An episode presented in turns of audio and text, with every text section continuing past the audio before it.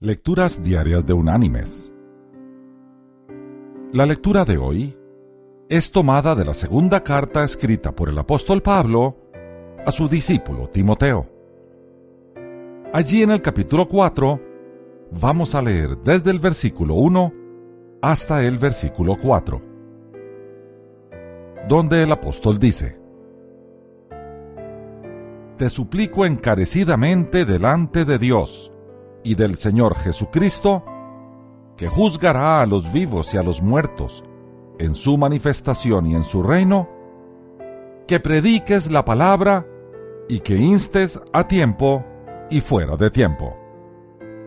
Redarguye, reprende, exhorta con toda paciencia y doctrina, pues vendrá tiempo cuando no soportarán la sana doctrina, sino que, teniendo comezón de oír, se amontonarán maestros conforme a sus propias pasiones, y apartarán de la verdad el oído, y se volverán a las fábulas.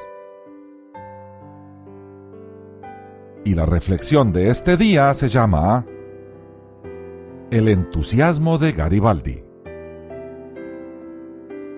No todo el mundo está de acuerdo con las ideas de Giuseppe Garibaldi militar y político italiano, y uno de los principales líderes y artífices de la unificación de Italia, lograda en el año 1870. Sin embargo, el mundo sí le reconoce su entusiasmo y empeño. Se dice que cuando iba hacia Roma, en el año 1867, fue encarcelado. Entonces les escribió a sus compañeros lo siguiente. Aunque 50 Garibaldis sean arrojados a la cárcel, Roma deberá ser liberada. A Garibaldi no le interesaba su comodidad personal con tal que su patria fuese liberada. Su causa era mucho más importante que su bienestar. Mis queridos hermanos y amigos.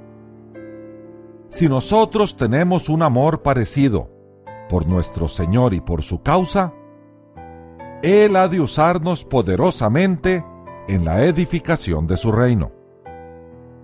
Para ello deberemos incomodarnos un poco y poner la causa del Señor por encima de nuestras comodidades.